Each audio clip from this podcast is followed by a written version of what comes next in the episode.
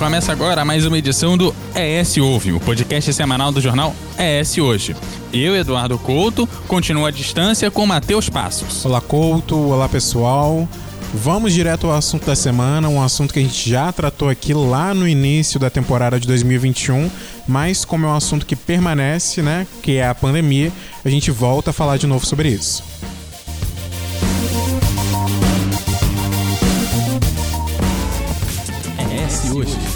Notícia do jeito que você quiser.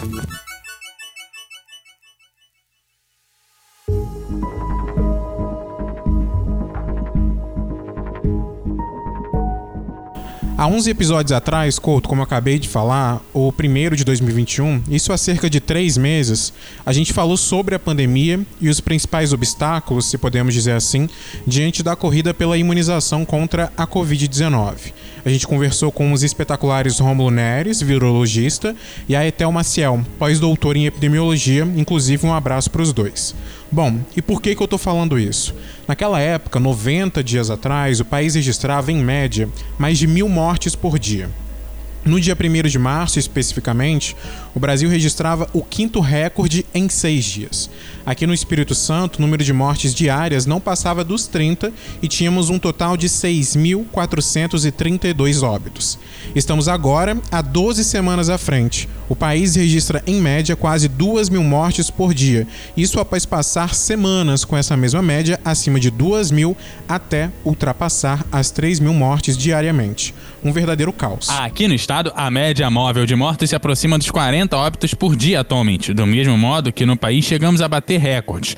Mais de 116 vidas foram perdidas em um único dia. Duas semanas antes desse registro trágico, foram 110 óbitos em 24 horas.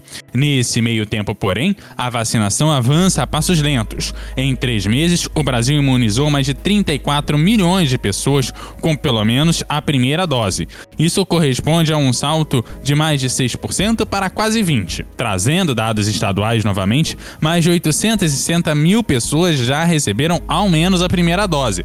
Isso representa pouco mais de 20% da população Lá no começo de março, o estado já havia imunizado quase 120 mil pessoas com a primeira dose. Nós estamos tendo com base os números nacionais do consórcio de veículos de imprensa e os estaduais pelos painéis Covid de vacinação do governo do estado. E aí, Matheus, já conseguiu agendar a sua vacina?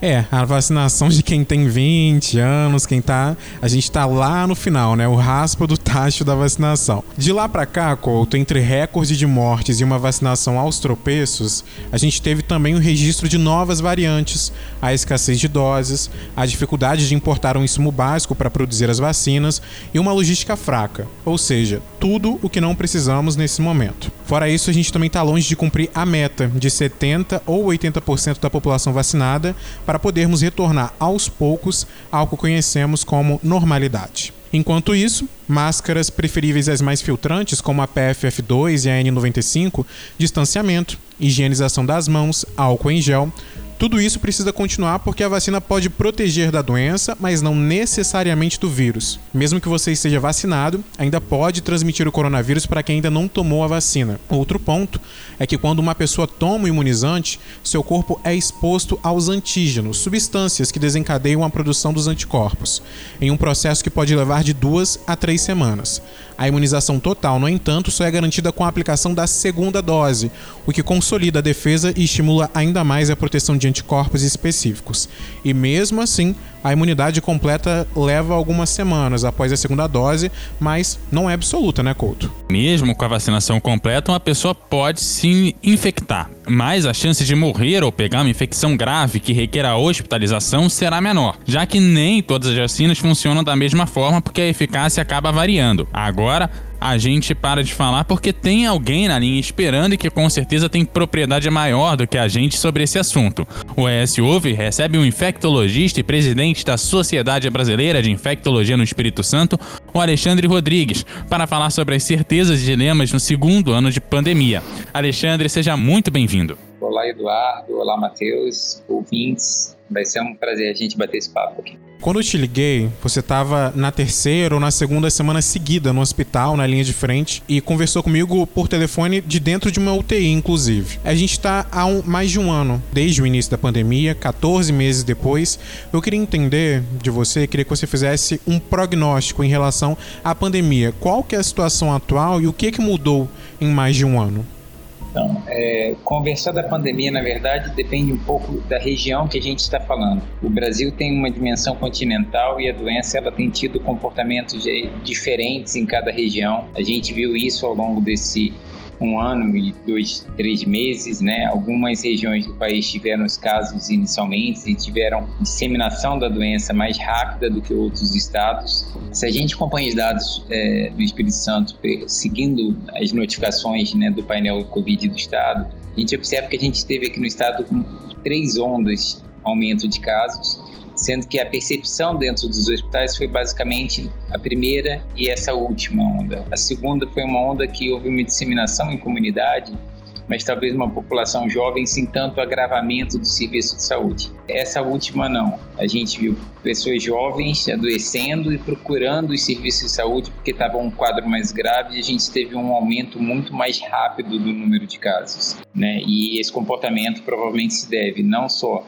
ao fator da gente ter tido introdução de variante no estado, como o fato da gente ter é, anteriormente vacinado uma população mais idosa e que talvez nesse momento tenha poupado um pouco esses idosos que não foram o principal fator dentro do hospital. E a gente se deparou com pacientes jovens chegando com quadros, evoluindo com quadros graves e internando nos serviços em todo o estado. Assim. A gente, você falou da população idosa, né, que tá vacinada. Nós, jovens, eu tenho 22 anos. É, Couto, você tem quantos anos mesmo, perdão? Eu com quase 30, vou fazer 27 esse ano. E a gente tá longe ainda, da, não só da vacinação, mas como também a gente se preocupa, porque as novas variantes estão trazendo um impacto maior nos jovens. Em alguns casos, a gente até escuta que o grupo de risco está chegando nos jovens, principalmente com a população com mais idade sendo vacinada e ficando protegida. Exato, e a gente tem na vacina, Alexandre, a luz no fim do túnel, né? Eu queria entender quais são as certezas e os dilemas desse segundo ano de pandemia, tendo em vista especificamente a imunização contra a Covid eu só vou voltar um pouquinho antes nessa questão que vocês colocaram a preocupação da idade, só colocando o seguinte. Claro. O maior número de casos, quando a gente olha em termos de comportamento da doença, ele é numa população mais jovem. Então a gente vê a parcela de 30, 39 anos como às vezes o, o pico de uma pirâmide de, de transmissão, seguido entre 20 e 29 anos ou 40 e 49 anos. Falar com o público jovem é fundamental porque é, se a população jovem tiver em mente que mesmo antes da vacina é, o comportamento deles, a, a, prevenção de transmissão, seja ele se infectar com alguém ou ele transmitir para alguém, isso pode ter um impacto fundamental na redução da intensidade da transmissão da pandemia e isso vai ser segurança não só para esses jovens, como segurança para toda a população. Então fica o apelo que é uma coisa que a gente bate no martelo, todos terem uma responsabilidade na, na prevenção, e aí a população jovem tem esse papel. Acho que todos querem se encontrar, confraternizar, mas é, a gente está numa situação que sabia que o ano de 2020 ia ser um ano difícil da, da pandemia, se esperava isso, sabe, tava, se estava é, é, aceitando a ideia de não ter é, festas de fim de ano, aceitando a ideia de não ter carnaval em 2021. E o que a gente depara e se assustou agora, né, abril e maio, com esse pico que teve, que isso pode se alastrar um pouco mais, justamente pela morosidade de vacinação no Brasil. Então, essa é preocupação dos jovens estarem no final da linha assim, da vacina, né, até chegar eles, isso é uma realidade, né? É, houve um planejamento equivocado da vacinação no Brasil, lento, a gente é uma vergonha no sentido que é um país que tem uma experiência de, de vacinação fantástica, toda uma infraestrutura, todo um conhecimento logístico de distribuição de vacina por esse país e que por erros estratégicos na, na, priorização de compra, de investimentos, de entrada de IFA no país em tempo hábil, a gente teve um retardo na produção das vacinas, inclusive pelos dois centros. O Butantan e a Fiocruz têm interrupções na produção vacinal por falta de chegada de matéria-prima. Embora a gente tenha todo o parque tecnológico e toda a experiência deles, expertise deles na produção da vacina. É, dentro desse cenário, que a gente pode esperar para 2001 são novas ondas de pandemia. A gente não queria ter um novo pico que a gente viveu recentemente. Cada vez que isso acontece, para a população isso é difícil, mas para os profissionais de saúde isso é muito difícil. É muito frustrante a gente ver o aumento do número de casos, a gente vê o sofrimento de famílias e pacientes na nossa frente, pessoas jovens, pessoas que têm história, pessoas que têm toda uma vida pela frente, que mesmo os que não morrem sofrem e suas famílias sofrem.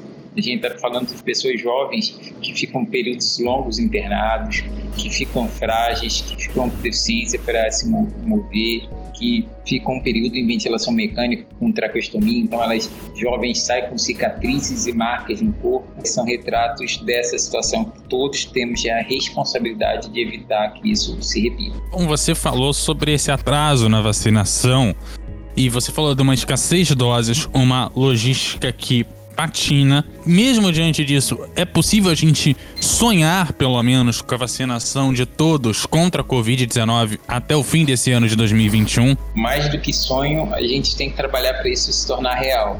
Para isso se tornar real, é necessário deixar de lado a pandemia como um panorama de disputas políticas e interpretar que temos um país inteiro, toda uma população que necessita de uma política certa e a política certa é tem que ter um investimento e esse investimento é um investimento prioritariamente federal, porque é, você negocia isso enquanto federação e os entes, né, cada estado eles entram nesse conceito de federação. Então o Ministério da Saúde ele tem que assumir um papel prioritário, compra e na intermediação da chegada de, da IFA para a produção das vacinas no Brasil e da compra das vacinas que já foram é, devidamente registradas na Anvisa. A gente tem instituições sólidas que, se elas tiverem a liberdade de trabalhar dentro de conceitos técnicos, a gente consegue fazer isso, ter uma importação de um volume grande de vacinas, ter uma produção, um aumento de produção e estabilidade de produção de doses de vacinas e é, provavelmente vacinar um grande número de, de, de brasileiros. Então, capacidade técnica o Brasil tem. É, se isso vai ser feito de fato, depende muito da atuação é, das pessoas que têm responsabilidade nesse processo. É, pois é, e a gente tem um esquema de vacinas muito bom. Você abordou antes sobre essa questão de, de vacina e da necessidade de vacinar, até para a gente poder chegar chamada imunidade coletiva ou imunidade de rebanho. E é engraçado, em outras vacinas, é, eu lembro uma vez que eu fui no, no posto tomar a vacina antitetânica, que é tão comum e que se tem há anos aqui no Brasil. E é uma vacina que você tem que tomar é, regularmente, não todo dia ou toda hora, mas é, a cada 10 anos, salvo engano, você tem que ir lá é, renovar a sua imunidade. E eu lembro que a minha venceu quando eu fui no posto tomar, já estava vencida há um ou dois anos. E eu lembro que eu levei uma bronca da pessoa que estava lá no posto por ter deixado vencer, de não ter ido lá tomar vacina de imediato. É, ela explicando o quanto que era necessário tomar vacina para manter esse controle e tal. Eu lembro até hoje daquele momento. E aí, quando a gente chega no momento em que você tem um, um Estado, né, ou pelo menos alguém que deveria representar esse Estado, fazendo o jogo político com vacina, é, é exatamente o total oposto do que eu vi quando eu deixei minha vacina vencer e, pô, vacilo mesmo, de você não pegar o seu cartão de vacinação todo dia e quando você pega, ih, venceu, tem que ir lá. É possível dizer que a gente vai sair ileso dessa pandemia de alguma forma, ou ter gente que vai conseguir sair ilesa, de repente até que no estado que a gente não chegue ao óbito de 20 mil pessoas ou coisas assim, a partir do momento que a gente chegar nessa imunidade coletiva, que as pessoas tenham conhecimento dessa vacina, que seja feito todo esse trabalho de reconscientização dessa vacinação, porque conscientização a gente teve e vários personagens passam pela nossa cabeça, desde o Zé Gotinha até é, campanhas enormes de vacinação que levavam pessoas para os postos. Isso era feito é, com reportagens até grandiosas dos veículos de imprensa sobre esses dias D de vacinação, principalmente para as crianças, as mais jovens, que tem várias vacinas que precisam ser tomadas. Então, é possível a gente sair ileso, ter um grande grupo de pessoas que saiam ilesas dessa doença tão grave que a gente está vendo hoje? Para te responder isso, vou trazer uma responsabilidade para cada um de nós. A questão da gente ter a vacina disponível, sem dúvida nenhuma, depende de autoridades brasileiras. Mas a responsabilidade da gente conseguir sair ileso disso é parar de, de, de, acreditar que é possível, por ser jovem, por ser saudável, por ser atleta, se expor ao vírus e que a gente vai sair ileso nesse sentido. Ou achar que tem algum remédio que vai nos proteger e por isso a gente pode se expor livremente à doença. Temos que derrubar essa ideia. O vírus pode acabar com a vida de qualquer um de nós seja jovem ou não, saudável ou não, atleta ou não.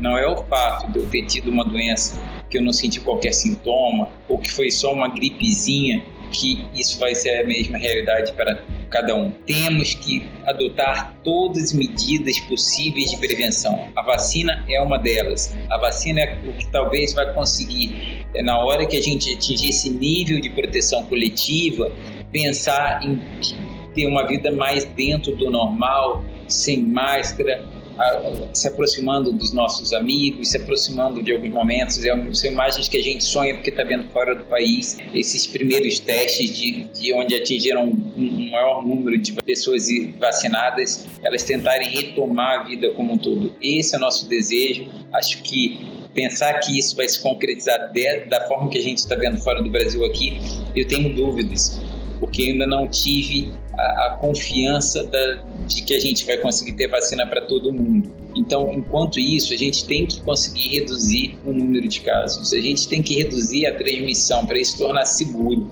Fazendo um, um, um paralelo de uma coisa que a gente também se acostumou, a gente vê o número de vítimas no trânsito. Então, o que, que a gente pode fazer para ter menos vítimas no trânsito? Pode usar cinto de segurança, o motociclista pode usar capacete, sim, mas a gente tem que respeitar a lei de trânsito tem que dirigir com segurança para proteger todo mundo. Vacinação é a mesma coisa. A vacina é mais um instrumento na proteção, mas a gente não pode abandonar os outros instrumentos de proteção. Então a gente tem que ter responsabilidade. Se tem sintoma ou se eu tive um contato com alguém que teve Covid e eu posso estar contaminado, eu não posso estar levando, levando a minha vida normalmente antes de saber que eu não estou infectado e eu não estou transmitindo. Levar normalmente, a gente garantir o distanciamento social, né? Então eu posso conversar com vocês mantendo o uso de máscara, mantendo uma distância mínima, evitando aglomeração. Todo mundo comemora né, a abertura do comércio, a abertura de bares ou restaurantes, dependendo do, do nível da pandemia, mas assim, não adianta aglomerar nesses locais, então as mesas têm que estar afastadas, as pessoas têm que aprender a falar num tom mais baixo, enquanto estão fazendo uma refeição próxima uma outra, se não são da mesma família, de repente naquele momento fala-se menos e come, e a gente conversa mais de máscara enquanto não está comendo, para a gente mudar alguns comportamentos e evitar que a transmissão continue ocorrendo. Alexandre, você falou assim, né, que o que a gente pode esperar para 2021 são novas ondas da pandemia e que para a gente conseguir realizar o sonho de ter todo mundo vacinado até o final do ano é preciso trabalhar incansavelmente para se ter vacina. A gente está vendo países é, começarem a caminhar para o fim da pandemia, né, começando a retornar com hábitos tidos como normais, pessoas estão come começaram a tirar as máscaras, começaram a sair em público, podem ficar em bares com os amigos, com a família, podem começar a reencontrar os familiares. Enquanto a gente aqui no Brasil está estagnado, por exemplo, numa discussão de eficácia de cloroquina, de ivermectina, que já foi provado lá no início da pandemia, lá no começo de 2020, que não tem eficácia nenhuma contra a doença. É, o que em mais de um ano poderia ter sido feito e aprendido, mas que não aconteceu? Eu acho que assim, se o presidente da República tivesse usado máscara, tivesse promovido o distanciamento social, ele estaria assumindo o papel de, de representante desse país e usando um exemplo. Fazendo um paralelo em, em relação à postura de alguns chefes de Estado, Boris Johnson, na Inglaterra, no início, ele era um negacionista da pandemia. No momento que ele adoeceu, ele passou a entender o que estava acontecendo, a ponto de realmente dar valor ao sistema de saúde inglês ter a, a, sensibilidade de agradecer a equipe pelo assistido. E diante daquela experiência, um cidadão comum que foi vítima de uma doença que está cometendo, naquele momento cometia um número muito pequeno de pessoas perto desse desastre que a gente tem hoje, ele mudou a lógica de condução da pandemia no Reino Unido. Então passou, sem dúvida nenhuma, as medidas de prevenção não farmacológicas, nem com uso de máscara, distanciamento social, exerceu o papel dele de líder para garantir que os britânicos seguissem a mesma recomendação. Houve um investimento em desenvolvimento de vacinas, e quando as vacinas estavam, elas presentes, atuando e prevenindo, né, vacinando a população e protegendo isso, no momento que se enfrentaram novos picos da pandemia, pesquisas rápidas identificando variantes, as medidas de intervenção foram é, rápidas, valorizando sempre essa linha científica. O que a gente vê no Brasil, ao contrário de toda a sua história, a parte técnica e aí eu não estou dizendo parte técnica, se é uma sociedade científica ou se não é uma sociedade científica. Pode ser universidades, pode, podem ser os próprios órgãos governamentais que sempre trataram essas questões com muita seriedade. Eles foram negligenciados, eles foram completamente ignorados. Quem não concordasse com a ideia dele não podia estar num governo. E aí houve o distanciamento da medida de prevenção. Sem dúvida nenhuma.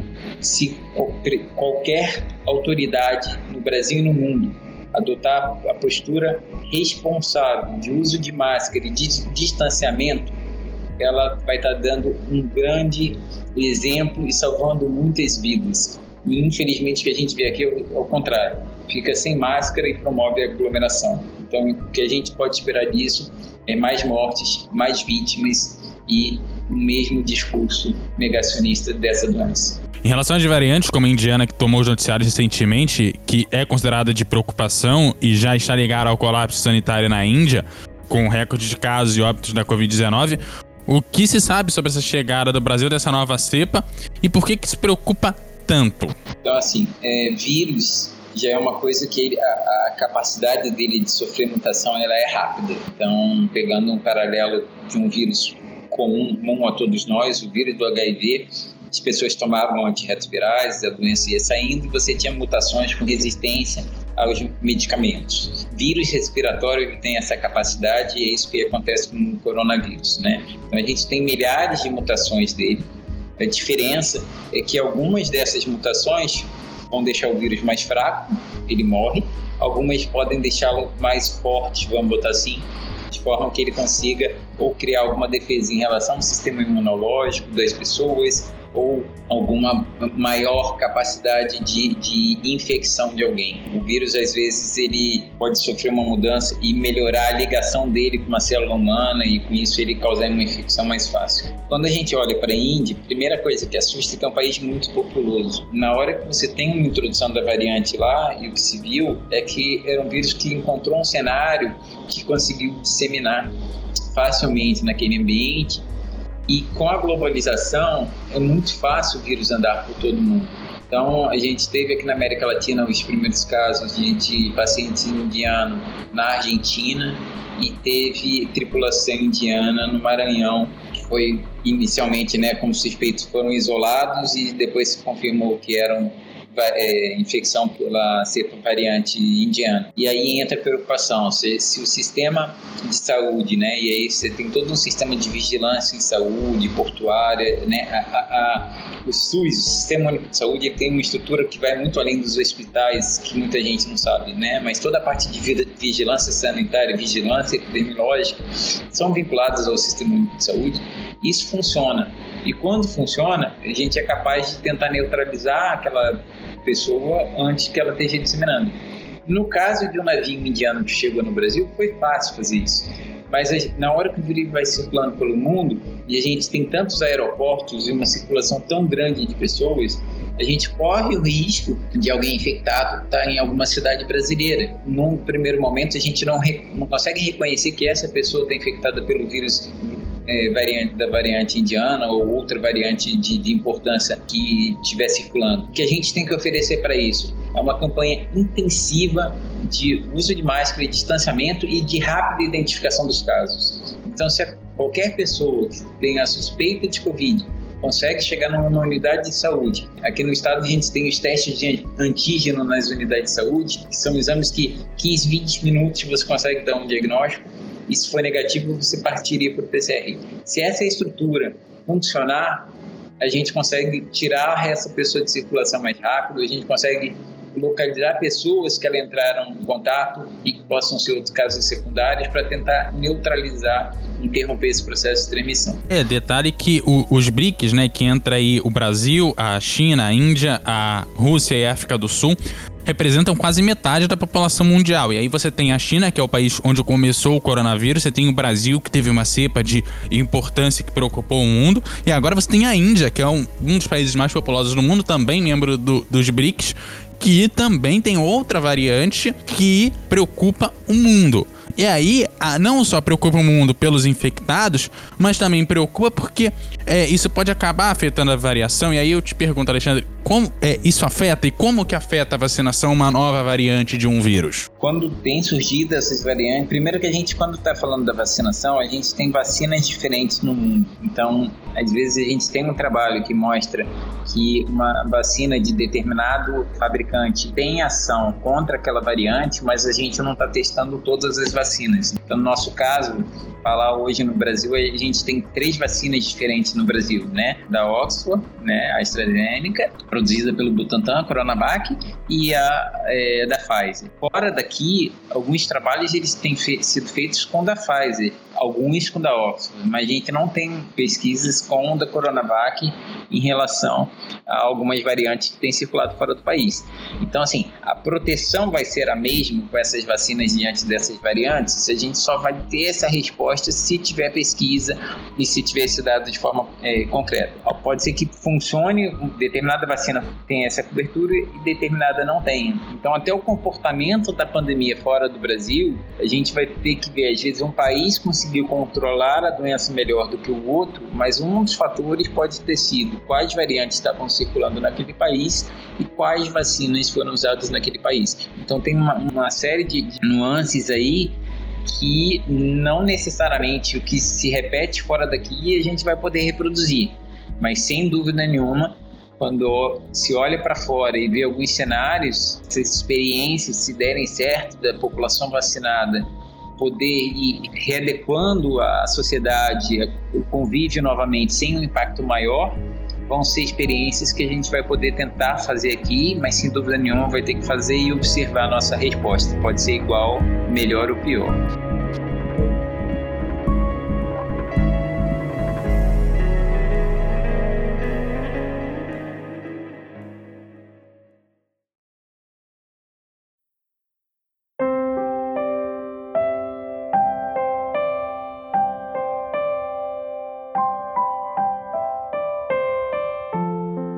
Essas variantes elas podem impactar diretamente também em casos de reinfecção. A gente teve muito isso em 2020, né? estudos, formas de entender o que estava acontecendo. E a gente tem agora com a vacinação a relação assim: as pessoas sabem que cada vacina tem uma eficácia diferente, né? Como a gente falou aqui. Só para a gente detalhar e exemplificar para quem está nos ouvindo, assim, eu fui vacinado, por exemplo, algo que está bem longe ainda, né? Mas eu ainda posso me infectar e transmitir o coronavírus? Como que isso funciona? Pode, assim, a princípio, a principal ação da vacina, ela é na redução da gravidade. O principal impacto foi que ela conseguia salvar vidas no momento que ou a pessoa não tinha um quadro mais grave ou não morria pela doença. O que tem sido visto é que isso não é no mundo real, primeiro não é 100%, né? Então, população idosa acima de 80 anos, tem trabalho que está começando a sair, que mostra que a resposta, eles perdem a, a resposta de defesa mais rapidamente. Então pode ser que à frente, né, a gente vai ver que às vezes um, um, idoso ele vai ter que ter um maior número de vacinas, vai ter que ter ou uma maior dose, ou vai ter que ter uma repetição de vacina em, em períodos mais curtos, né, porque ele talvez fique mais suscetível, com maior risco de adoecer em pouco tempo mesmo vacinado, do que uma população jovem que talvez garanta a memória, né, a defesa, os anticorpos por um período maior. É, a resposta, você pode ter proteção para não ter um, um quadro grave, mas você poderia ter uma infecção leve e às vezes Vamos supor, o vírus ele vai ele se comportar mais no nariz ou na boca, né? E a gente falando, espirrando, conseguir transmitir, mas talvez ele não tenha a capacidade de invadir o meu pulmão e causar um quadro pulmonar mais grave. O que tem pontuado é isso, é assim, a resposta da vacina não é. A gente tem no sistema de defesa, a gente tem uma defesa com produção de anticorpos que tentam neutralizar a ação do vírus, mas a gente também tem uma resposta celular que é o que protege a gente. E essa resposta não vai ser igual em todo o corpo. Então você pode ter a permanência do vírus numa área transmitindo ele sem ele ter entrado e causado a infecção. Falando em resposta igual, como você acabou de trazer, as vacinas foram desenvolvidas em tempo recorde. A gente vê, foi em menos de um ano. Em menos de um ano, por exemplo, a Inglaterra já estava começando a vacinação. A partir disso, vão surgindo muitas dúvidas, porque você vai vacinando em massa, além do que foi feito em laboratório, nos estudos, você vai vacinando em diferentes públicos, em diferentes lugares do mundo.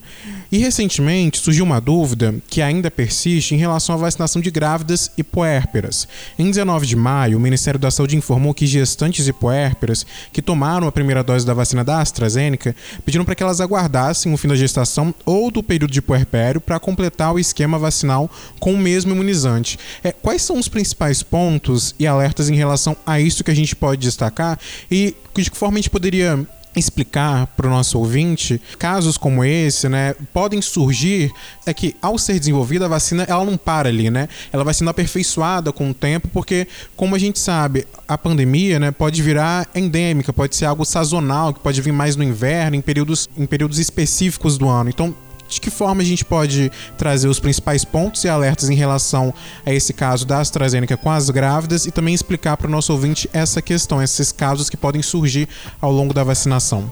Em primeiro lugar, eu acho que é, é importante ressaltar que quando um medicamento, uma vacina são testados, eles, de um modo geral, ele é testado num público mais saudável, né? E você restringe determinadas idades, né? Porque se eu testo algo novo em alguém que já tem uma série de gravidades clínicas, às vezes fica mais difícil você perceber se não funcionou porque o paciente tinha essas outras doenças ou se o produto não funciona. Então, quando a gente olha a vacina, geralmente ele pega um público é, jovem e sem muitos fatores de risco. Grávida ou crianças não costumam entrar em nenhuma pesquisa inicial, justamente porque se você está testando algo experimentalmente, você não sabe se aquilo pode ter um impacto no feto, na formação ou algo nisso. Então, você não vê pesquisa clínica inicialmente de nenhuma vacina de nenhum medicamento pegando o público de gestante por esse motivo. Depois que você aprovou a medicação, que viu que ela tinha segurança para ser aplicada nas pessoas e que você começa a aplicar, aí você tem estudos secundários que você começa a vacinar no mundo real e ponderando no mundo real risco e benefício. No, no, ano passado a gente não tinha visto tantas gestantes. Para trazer dados mais concretos em relação a isso que você está falando, eu peguei aqui, lembrei de um tweet do Atila Yamarino, que é uma pessoa que tem esclarecido bastante dúvidas em relação à Covid-19, à pandemia, desde o início. Ele traz um gráfico, né, um desenho com, o seguinte, com a seguinte explicação. Porque em relação à AstraZeneca, muito se falou é, sobre risco de ter trombose. Ele coloca o seguinte: a vacina da Johnson Johnson, o risco de ter trombose é 0,0001%. A vacina da AstraZeneca, o risco é 0,004%. Com pílula anticoncepcional, o risco aumenta e vai para 0,05%. Com tabagismo, já é 0,18%. E com a Covid-19 é muito maior, é 16,5%. Então a gente consegue entender que, o que você disse, né, que o risco de da doença de causar é, efeitos como a trombose, por exemplo, é muito maior do que você não tomar a vacina, né? Então, assim, essa é uma preocupação de mundo real que a gente coloca. Se, se você me fala o seguinte, ah, eu quero fazer um projeto de pesquisa, queria botar gestante numa pesquisa de vacina tendo algum risco nesse momento, não precisaria.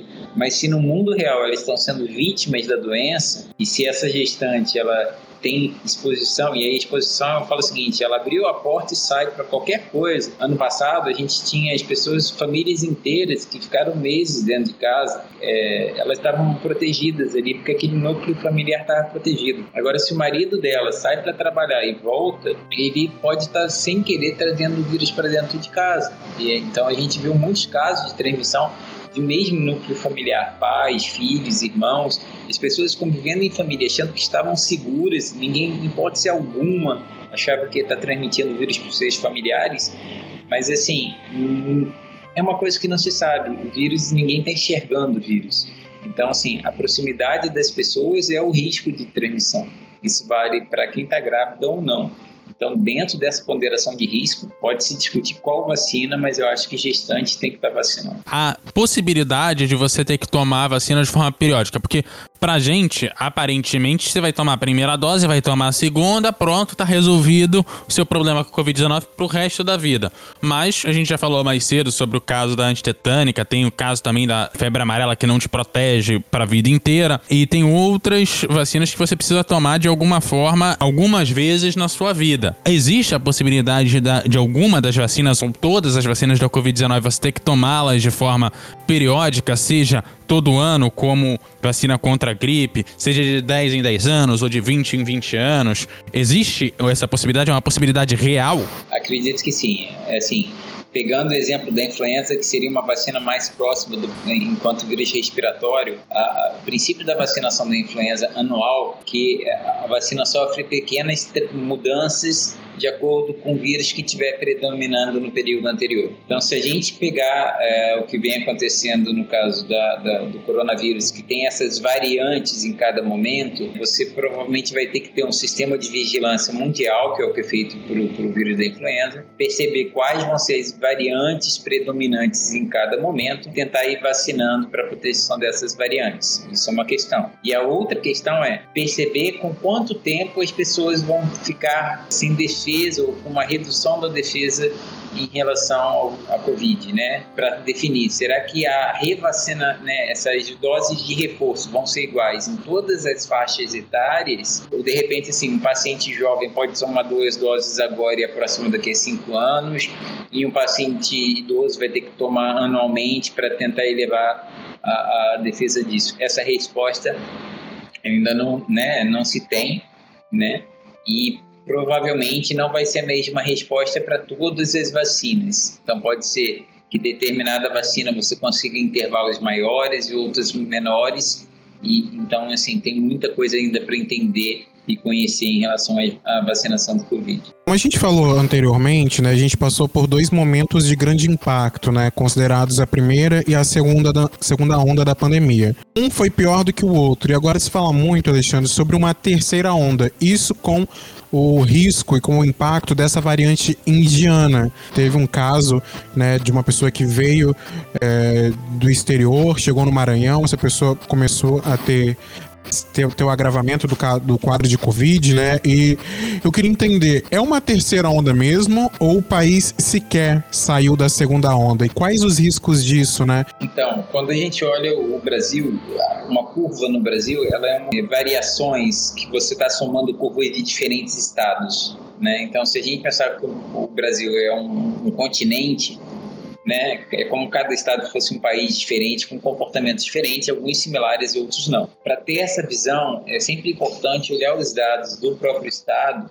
e ver como se comporta o aumento e a redução de número de casos. A, a, ideia de onda é que você vai olhando essa nitidez de elevação e de redução de casos, eleva e reduz, e se essa redução ela é um pouco mais acentuada, você caracteriza que mudou a onda.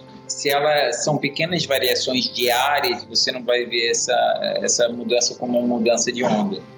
Então, eu falo aqui no Espírito Santo, se você pegar o número de casos que foram relatados no painel, a gente consegue ver três ondinhas, sendo que a segunda não gerou, gerou um número de pacientes internados. Então, passou meio despercebido no, no, final do ano passado. Tem estados que isso não foi tão nítido. Na hora que você somou esses estados com velocidade, picos em momentos diferentes, no, no país não dá essa noção exata de que você teve essas ondas bem delimitadas em cada região, porque você vai sobrepondo as imagens. É como se a gente tivesse o mar pegando a ideia de onda passou a onda vem de uma direção para a praia e de repente passa um barco, uma lancha, um jet ski, e ele produz uma geração de segunda onda e aí isso vai contaminando aquela imagem primária. Então é importante olhar em cada estado. E aí quando a gente olha em cada estado, o que, que a gente vê isso em todos se repetem? Mesmo a gente teve um, essa última onda, ela teve um, um pico muito alto, né? A gente viu uma elevação de número de casos rapidamente em todos os estados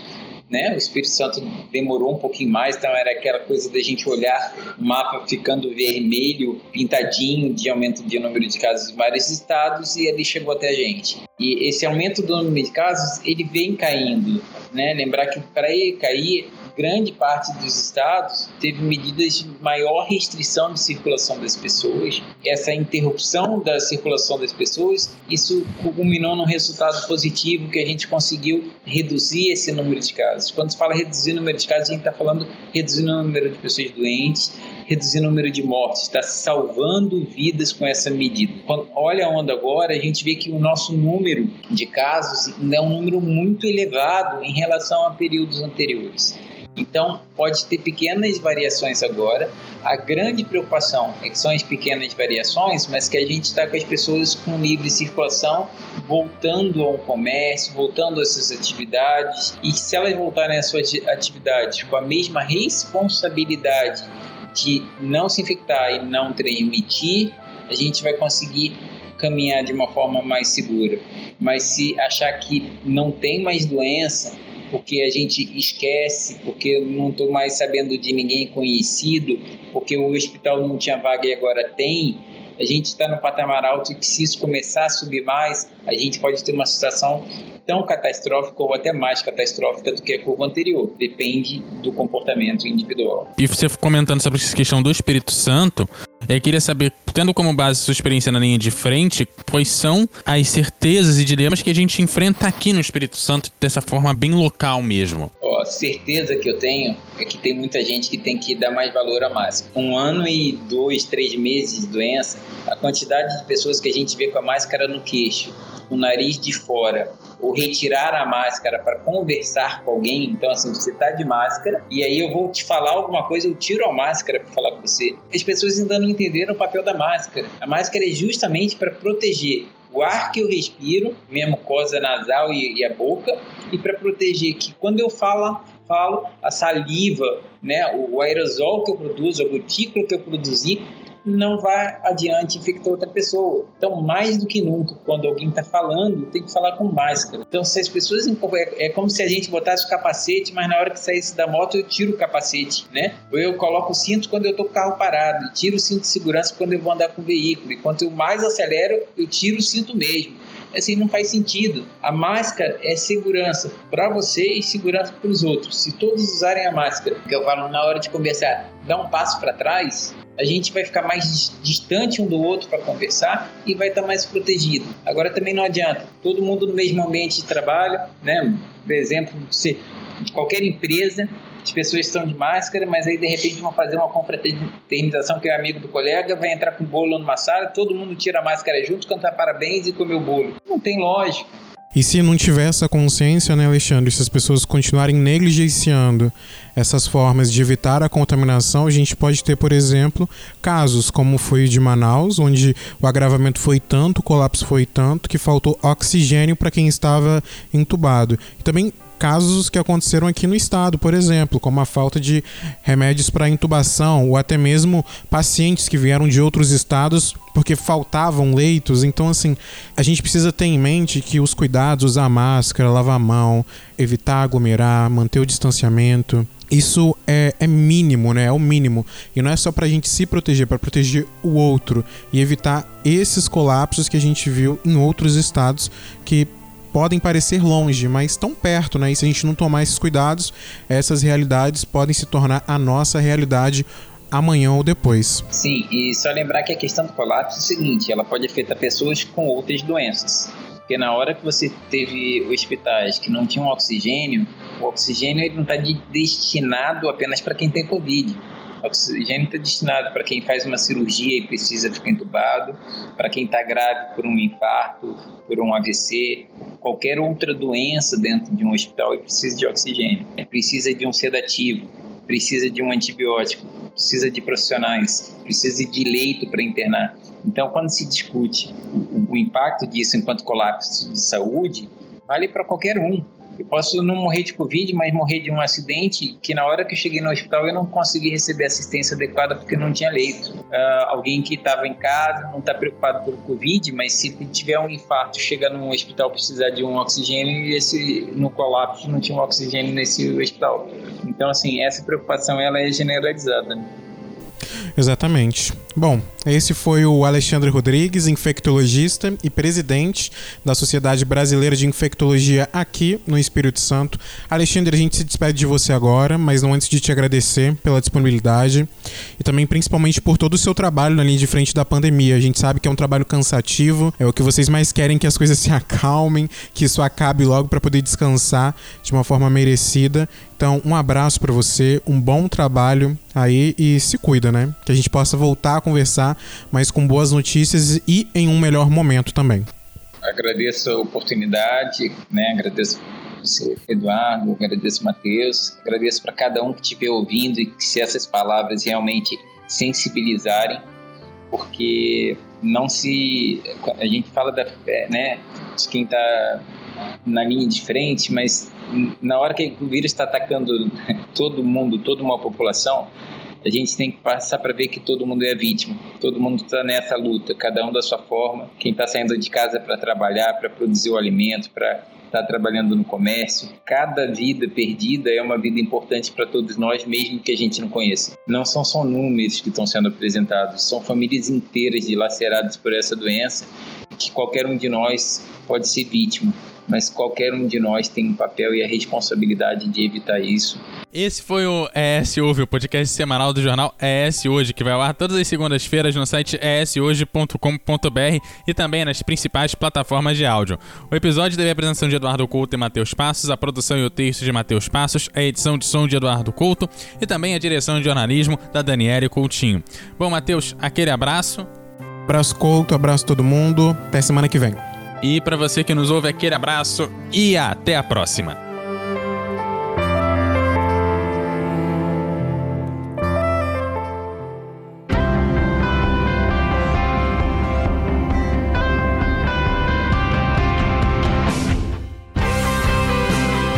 Você encontra o ES Hoje nas redes sociais, arroba ES Hoje no Twitter, Facebook e Instagram, no canal do YouTube e em shoje.com.br.